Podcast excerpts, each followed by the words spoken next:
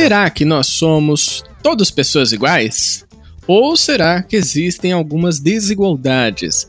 É óbvio que você já deve estar pensando sobre todas as desigualdades sociais, humanas que existem no mundo, mas vamos entender então nesse podcast de uma live que eu fiz com o Centro Espírita Luz do Evangelho falando sobre lei de igualdade. Aqui a gente vai entender um pouco mais sobre o que o Espiritismo traz pra gente sobre esse assunto. Então, aumenta o som e vem com a gente mais um podcast do Coaching Espírita. Vamos começar então a nossa palestra de hoje falando sobre a lei de igualdade.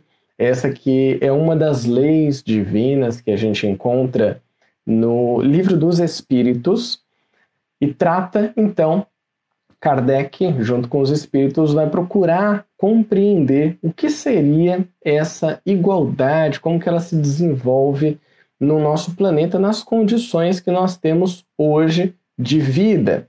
Para isso, então, eu quero trazer uma reflexão e vocês vão poder, claro, participar aqui mandando os comentários, fiquem super à vontade com relação a isso. A primeira reflexão é a seguinte: quando a gente pensa trazendo para o momento atual que nós estamos vivendo, essa quarentena, essa pandemia que tomou todo mundo de surpresa. Ninguém, claro, estava esperando por isso. É muito comum e nós ouvimos muito isso, as pessoas dizerem assim: "Gente, fiquem tranquilos, tá todo mundo no mesmo barco e vai dar tudo certo". Não é verdade? Talvez vocês tenham ouvido isso também. Eu ouvi muitas vezes. Tá todo mundo no mesmo barco. Mas a questão aqui é a seguinte: na verdade, todos nós estamos passando pela mesma tempestade. Uma delas. Eu vou trazer aqui três tempestades pelas quais nós todos estamos passando.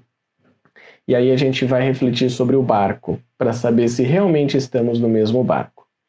A primeira tempestade que nós todos estamos passando, claro, é a de estarmos encarnados em um mundo de provas e expiações.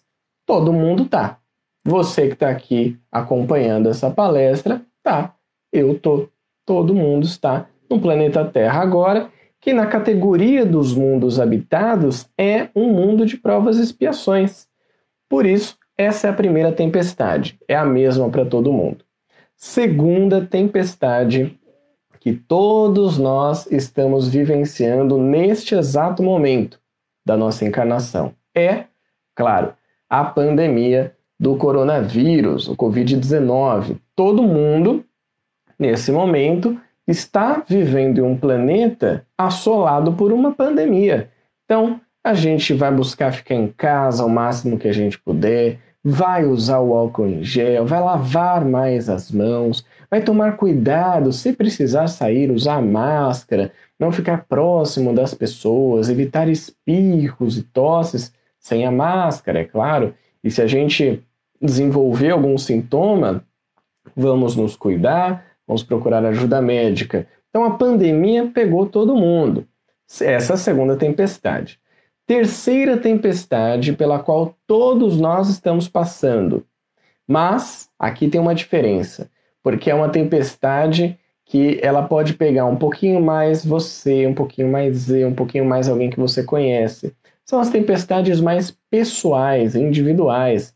Nesse período, muitas pessoas acabaram perdendo seus empregos, foram acometidas por essa doença ou por outras doenças também estão passando fome, estão vivendo conflitos, estão vivendo em zonas de guerra, e tudo isso também pode ser considerado uma tempestade.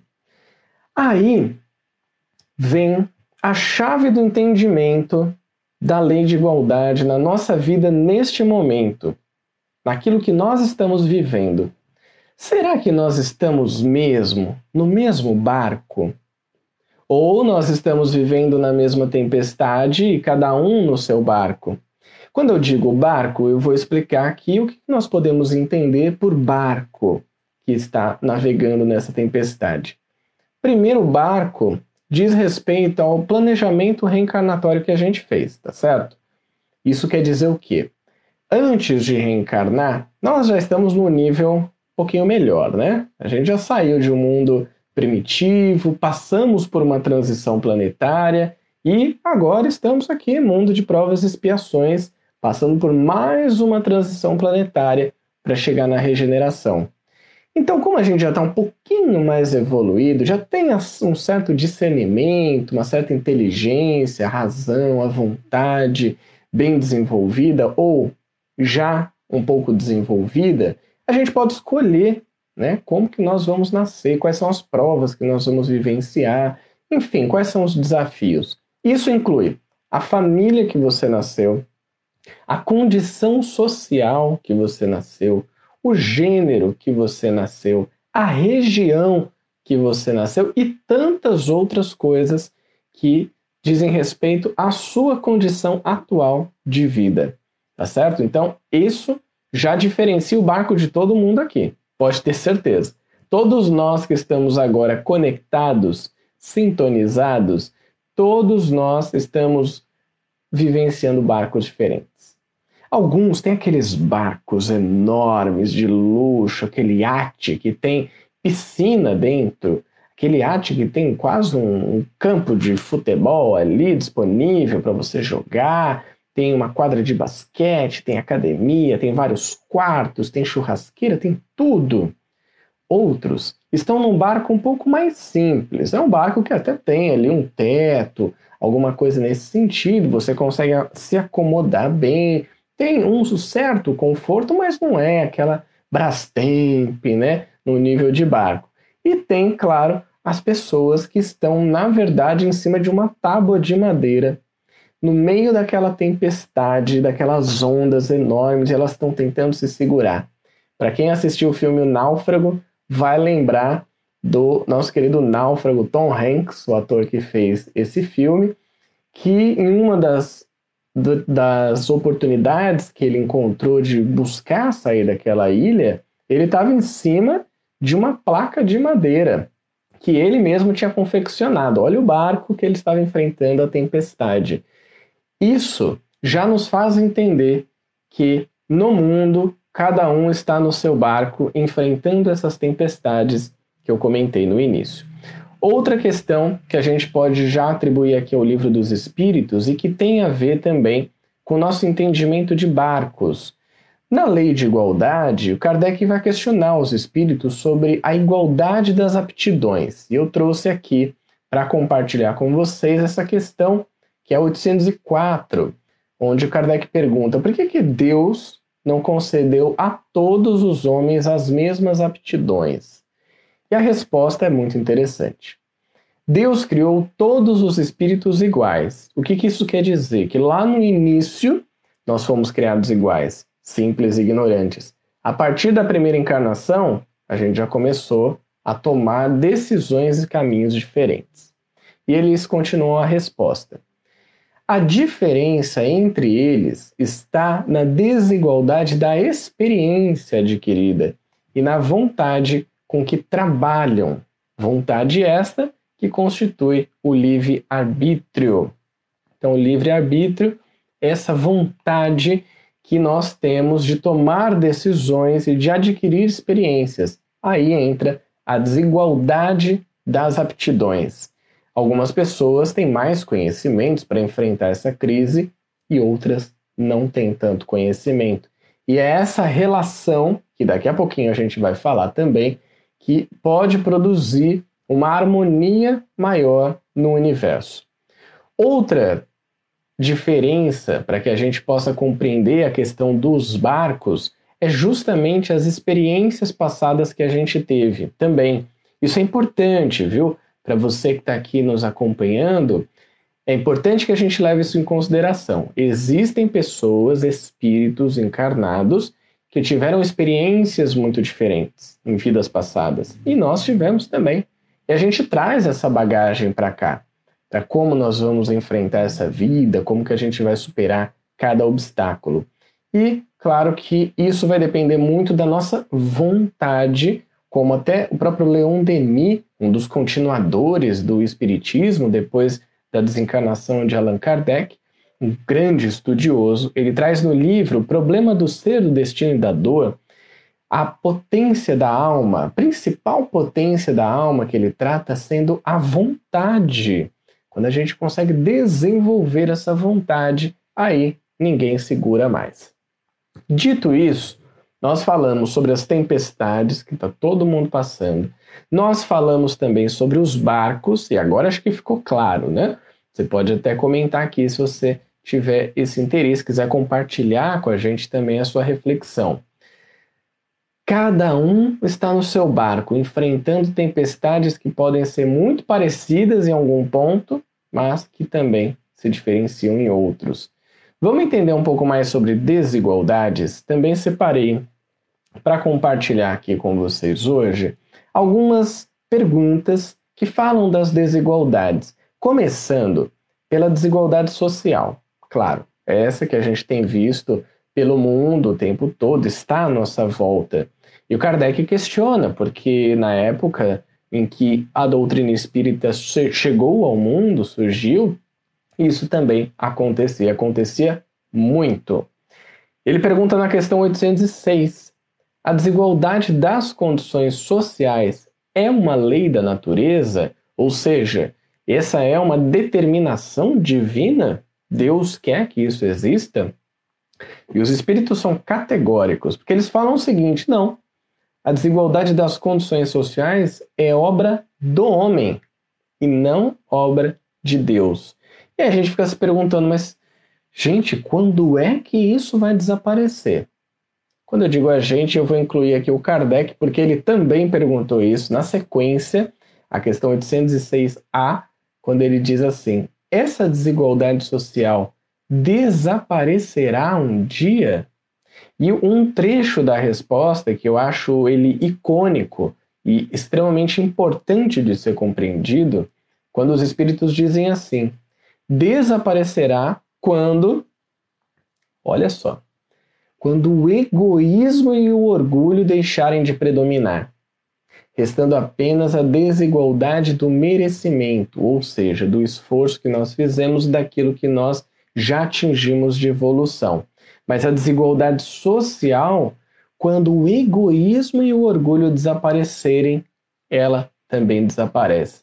Interessante pensar sobre isso, né? Que a desigualdade social, ela não vai desaparecer por meio apenas de uma distribuição de riquezas, de posses para todo mundo e tudo mais. Na verdade, tem a ver com o desaparecimento do orgulho e do egoísmo na humanidade. Esse é o trabalho que nós claro, estamos fazendo a cada dia, buscando entender como que a gente pode contribuir nessa caminhada evolutiva do mundo.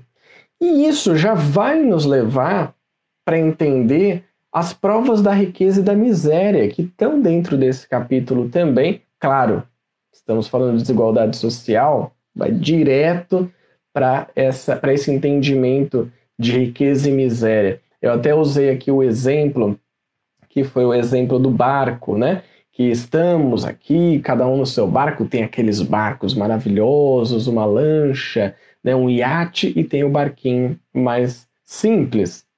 Bom, na questão 815, Kardec vai explorar um pouco mais esse assunto, porque ele pergunta assim: qual das duas provas é mais perigosa para o homem, a riqueza ou a miséria?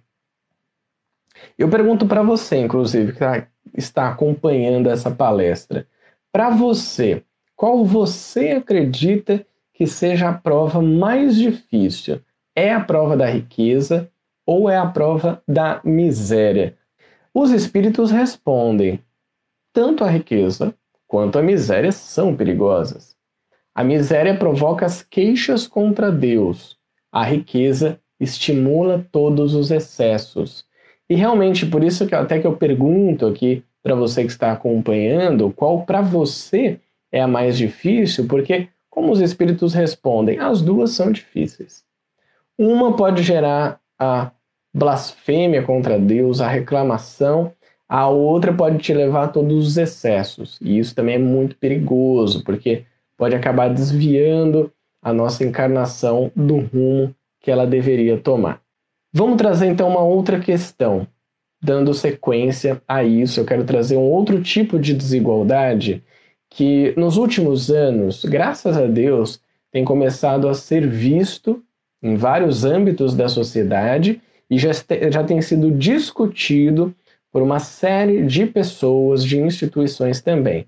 É quando a gente fala da igualdade dos direitos do homem e da mulher. Hum, esse assunto aqui é importante de ser falado, porque, claro que no livro dos Espíritos aparece como igualdade dos direitos do homem e da mulher. Mas a realidade hoje é uma desigualdade dos direitos do homem e da mulher. Ainda há uma distância grande entre homens e mulheres nesse sentido. E aí, em uma das perguntas, o Kardec questiona o seguinte: de onde vem a inferioridade moral da mulher em alguns países? Eu peguei um trecho da resposta para que a gente possa entender. E essa inferioridade moral, ela não é só da mulher em alguns países, ela também pode ser do homem em países, se você for comparar um país com outro. E a resposta é de uma sutileza enorme. Porque no final os espíritos dizem assim: entre os homens moralmente pouco avançados, a força faz o direito. E por que, que é importante que a gente entenda isso. Que entre os homens moralmente pouco avançados, a força faz o direito. Porque se nós estamos aqui para desenvolver o nosso senso moral, para nos transformarmos moralmente, aqueles que têm isso mais atrasado estão usando a força para tentar impor o seu poder, tá certo? Essas pessoas têm buscado nas instâncias de poder, tem buscado nas estruturas hierárquicas da sociedade impor a sua vontade, impor a sua presença, as suas necessidades pessoais em cima de outras pessoas através da força. Mas isso, minha gente, tá com os dias contados. Isso aí tá ficando fora de moda já.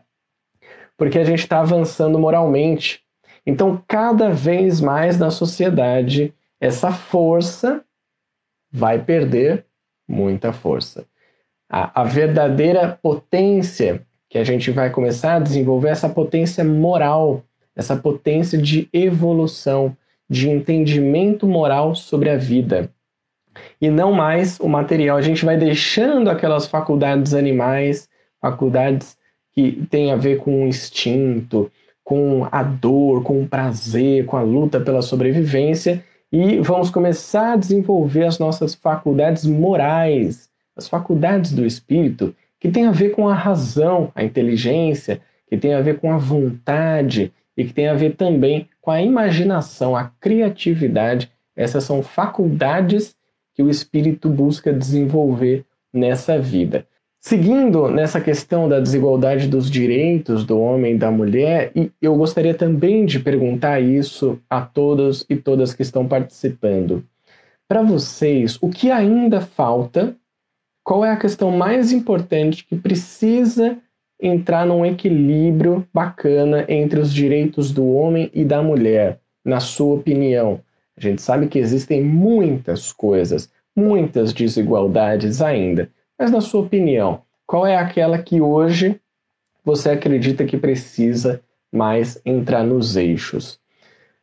Na questão 820, lá do Livro dos Espíritos, o Kardec vai perguntar sobre força física, fraqueza física. Ele pergunta assim: a fraqueza física da mulher não coloca ela naturalmente sob a dependência do homem? Essa resposta eu acho incrível, maravilhosa. Por quê? Os espíritos respondem assim: Se Deus deu a força para uns, foi para que eles protegessem o fraco e não para que o escravizassem. Claro que aqui na pergunta ele estava falando sobre a fraqueza física da mulher, mas se a gente for voltar alguns anos, não é nem muito tempo atrás, viu, gente? Alguns anos atrás, você vai encontrar o que no Brasil? E no mundo também? A escravidão. A escravidão era a imposição de força sobre aqueles que acreditavam ser mais fracos, que eram os negros. E até hoje a gente vê essa desigualdade também com as pessoas negras. Recentemente a gente teve os protestos, Black Lives Matter, vidas negras importam, buscando esses direitos das pessoas, de todas as pessoas, independente da raça, independente do gênero, independente da cor, independente de qualquer coisa. Porque todos nós estamos vivendo numa sociedade que está a caminho de um planeta um pouco mais pacífico, onde o respeito mútuo vai ser algo natural, onde a paz já vai ser uma realidade mais presente entre todos nós. Então, através dessas mudanças de hábitos, mudanças de percepções também, é que a gente vai construir essa sociedade nova. A Cláudia respondeu aqui: os verdadeiros, os verdadeiros valores que realmente importa. E depois ela disse: a divisão de tarefas da casa e a desigualdade do salário. Obrigado, Cláudia. Você trouxe aqui pontos importantes. A Erika até comentou e concordou. Então, a divisão de tarefas de casa, muito importante isso. Quando a gente fala de lei de igualdade e a gente está aqui no ambiente doméstico. Isso pode ser uma tempestade, de certa forma, né? Tantas tarefas que precisam ser feitas. Cada um está no seu barco? Legal. O marido está num barco, a esposa está em outro, os filhos também. Mas a responsabilidade de manter essa instituição chamada família ou lar é de todo mundo. Cada vez mais isso vai se tornando natural e é um processo. Aqui eu falo especificamente aos homens, né? Eu, como homem, posso entender essa questão também. É um processo para todos nós que pode ser de uma desconstrução tanto quanto dolorida, porque dependendo da formação que nós tivemos nas casas dos nossos pais, dos nossos avós, a gente pode vir ainda com esse machismo arraigado com essa ideia de que nós não devemos fazer as coisas de casa, porque isso é coisa de mulher, é mulher que tem que cuidar de casa e tudo mais. Mas o mundo mudou. E se você não mudar, alguém vai te mudar desse mundo. Aproveitando então a questão da mudança. O mundo mudou, gente. O mundo mudou, já é outra coisa. Tá melhorando, tá ficando mais igualitário, tá ficando mais bacana de viver, embora ainda exista muita coisa ruim, é claro, embora ainda exista violência, embora ainda exista falta de respeito e preconceito, mas o mundo mudou. E o mundo está mudando cada vez mais rápido. Então, se a gente não parar para refletir sobre a nossa vida agora, nós, como homens, falando especificamente desse assunto, parar para refletir a nossa atuação dentro de casa, as responsabilidades que nós temos, o mundo vai mudar, as pessoas vão mudar e a gente vai ficar para trás. Então a gente vai precisar mexer nisso aí. Com, por mais que isso gere algum tipo de angústia, algum tipo de medo, de sofrimento, nós precisamos refletir sobre isso. A Érica falou aqui, observando nós mulheres, ainda há machismo entre nós mesmas o machismo, ele infelizmente está na sociedade, né, Érica? Entre várias culturas ele ainda existe, ele ainda está impregnado nas nossas ações, mas o que é interessante a gente observar é que já há um esforço para falar sobre isso. Por exemplo, agora estamos falando sobre isso e é super importante porque a reflexão faz a gente tomar uma decisão diferente. E a partir dessa decisão diferente, quando ela é repetida várias vezes, ela se torna um hábito, e ao se tornar um hábito, ela passa a fazer parte da nossa cultura, da nossa essência, não só como espíritos encarnados, mas como espíritos desencarnados também, espíritos imortais. O Abraão falou aqui: a mulher no século XIX não tinha nem direito a votar. De lá para cá houve muita evolução, porém ainda há ainda discriminação em termos de salários na mesma atividade profissional. Muito bem colocado, Abraão, isso é verdade. E tudo isso que foi conquistado até agora foi a base de muita luta. A gente não facilitou esse caminho, nós homens, nós como sociedade, não facilitamos, foi a base de muita luta, de muita é, muitos conflitos também, conflitos até violentos muitas vezes, mas muito sofrimento por parte das mulheres. E agora a gente vê que as mulheres estão ocupando mais espaços na sociedade, não apenas dentro dos lares. Aqui a gente já começa a ver um caminho, um norte, uma gota de esperança nessa igualdade que em algum momento certamente vai acontecer. Agora eu quero trazer para vocês então qual que é a proposta que a gente pode desenvolver para que embora estejamos em barcos diferentes, vivenciando essa tempestade que todos nós estamos vivendo, que a gente possa ajudar um ao outro. Que a proposta da doutrina espírita vem através da caridade também. Fazer ao outro aquilo que você gostaria que te fizesse. O mais avançado ajudar o mais atrasado, como a gente viu em uma das questões. O mais forte ajudar o mais fraco. E é interessante aqui observar isso, que todos nós estamos numa fila. Eu sei que a gente deve estar com saudade de pegar uma fila, né? Que agora não pode ter nem aglomeração, então nem fila a gente pode pegar. Mas imagine que você esteja numa fila. À sua frente estão as pessoas mais evoluídas que você. Então tem uma galera muito mais evoluída. Ao seu lado existem outras filas, várias, várias, várias, várias filas. Quem está do seu lado, direito, esquerdo, nessas fileiras, está no mesmo nível que você.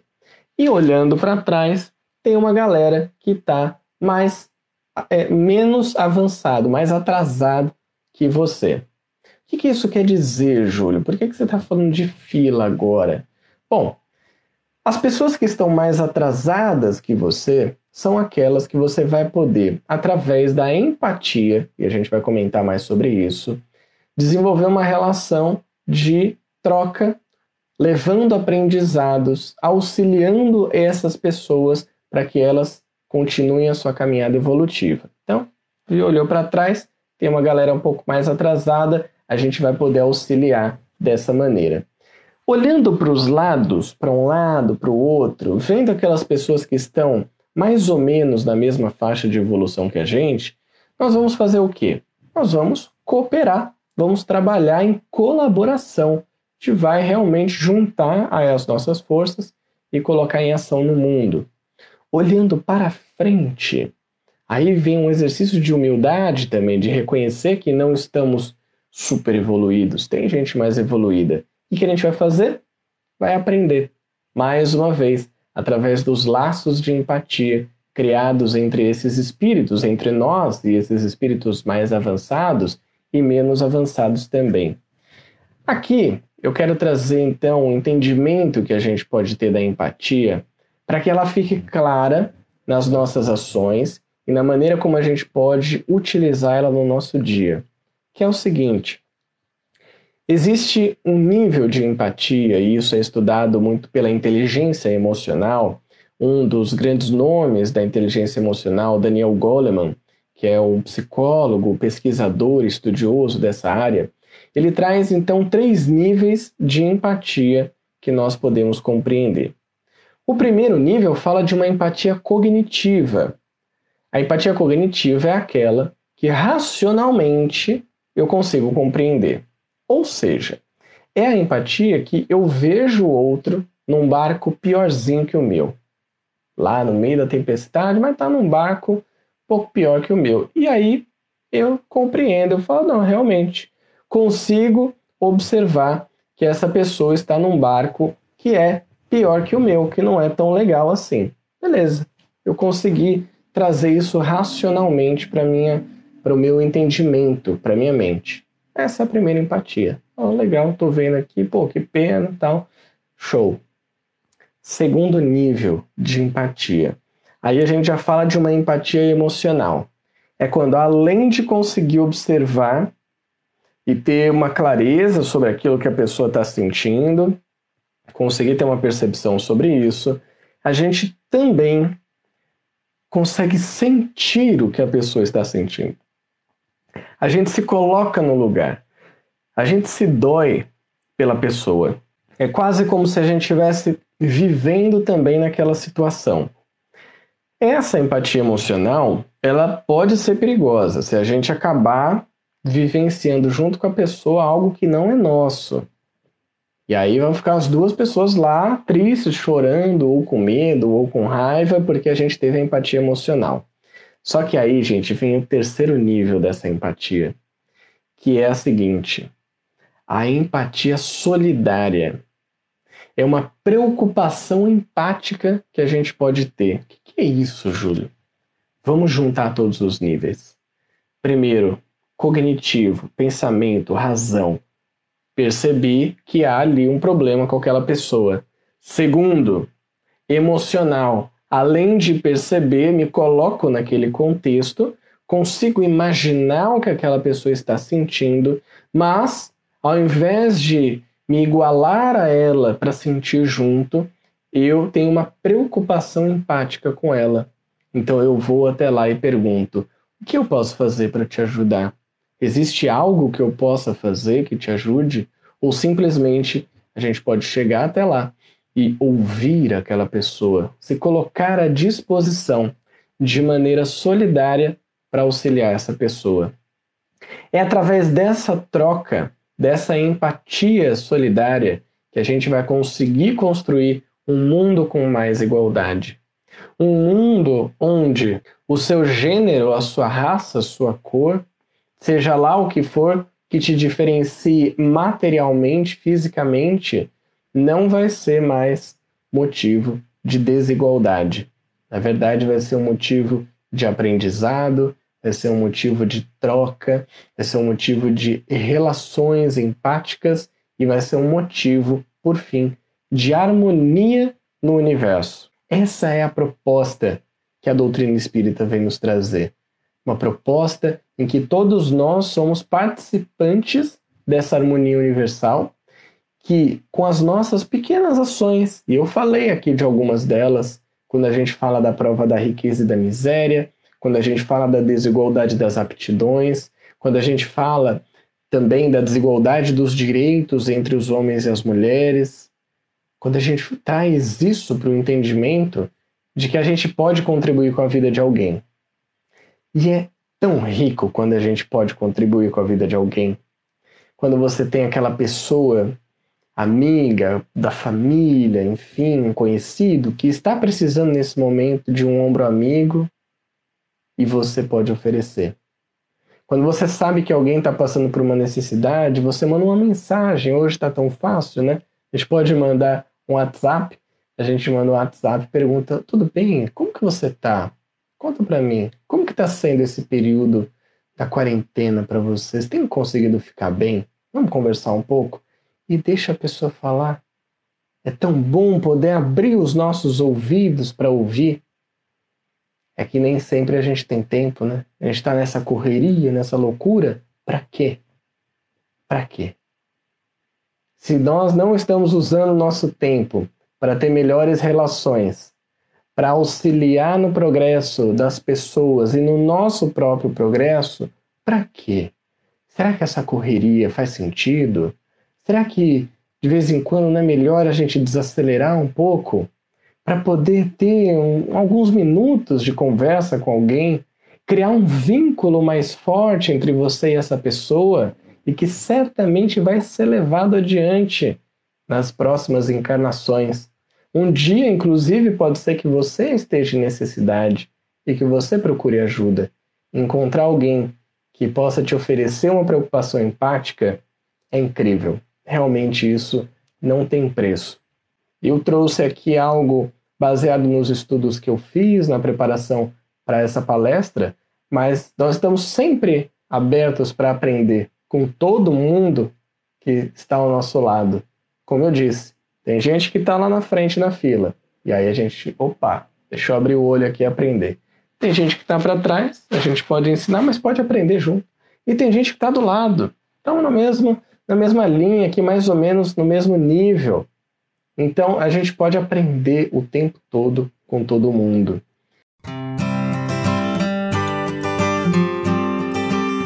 A Cláudia falou aqui: gratificante poder cooperar com o outro. Pois é, Cláudia, é muito gratificante e a gente percebe isso pela resposta que a gente recebe das pessoas. A gente percebe isso pelo brilho no olho daquela pessoa que estava precisando tanto de um ouvido amigo, estava precisando tanto de um carinho, de uma escuta ativa que a gente pode oferecer. Isso realmente não tem preço.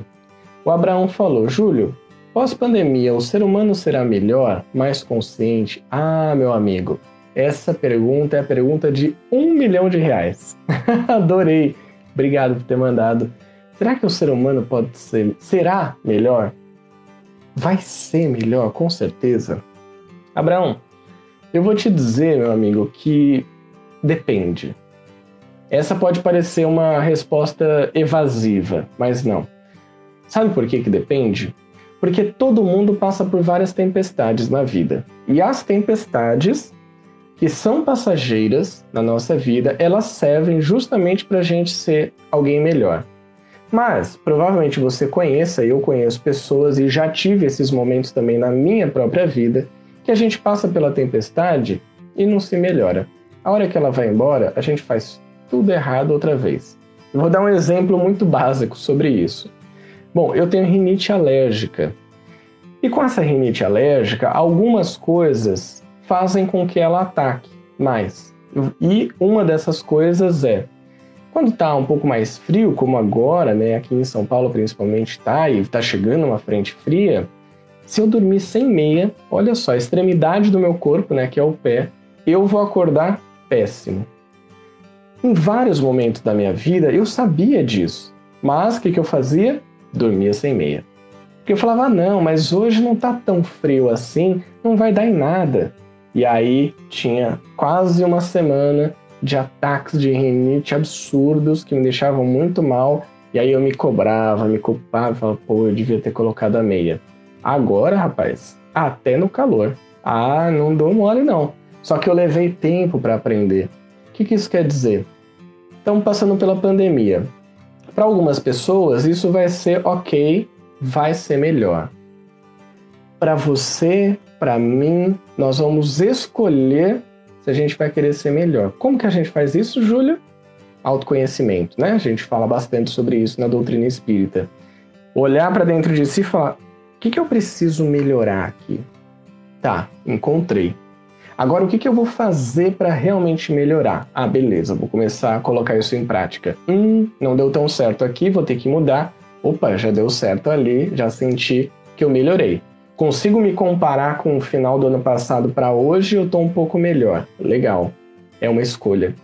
Tem gente que vai passar por tudo isso e às vezes até passando por casos de Covid na família, casos inclusive que levam a óbito, a desencarnação, e vão continuar as mesmas quando isso passar, da maneira como isso passar, que a gente não sabe como vai ser. Então essa consciência, ela só vem com o despertar de cada espírito. Vai depender da vontade do espírito. Não tem como a gente dizer que com certeza vai melhorar, porque pode ser que não melhore mesmo. E essa realmente é uma ótima pergunta. A Maria Isaltina Lima falou aqui: boa palestra, nossa, obrigado, Maria. Fico feliz que essas reflexões elas tenham sido úteis a doutrina espírita venha nos esclarecer tanta coisa bacana, né? Que às vezes a gente não para tanto para pensar, para trazer mesmo para cá, cotidiano. Não ficar aquela coisa distante que está só no livro. Não, é aqui. Espiritismo é esse, é vida. É o quanto ele pode oferecer para a gente informação, para a gente tomar melhores decisões na nossa vida. Então, a gratidão aqui é toda minha de ter tido contato com a doutrina, de poder reestudar esse tema, a gente poder compartilhar aqui, tá certo? A Cláudia falou: as crianças estão vindo melhor com uma nova visão. Você acha? Eu acho muito e tenho visto já, viu, Cláudia? Isso é uma realidade. As crianças estão vindo muito evoluídas, só que elas vão depender também do direcionamento dos pais para que elas possam usar dessa evolução delas a favor do mundo. Gratidão muito obrigado mais uma vez pela oportunidade. Desejo uma ótima noite e uma excelente semana. Até a próxima. Grande beijo para todo mundo.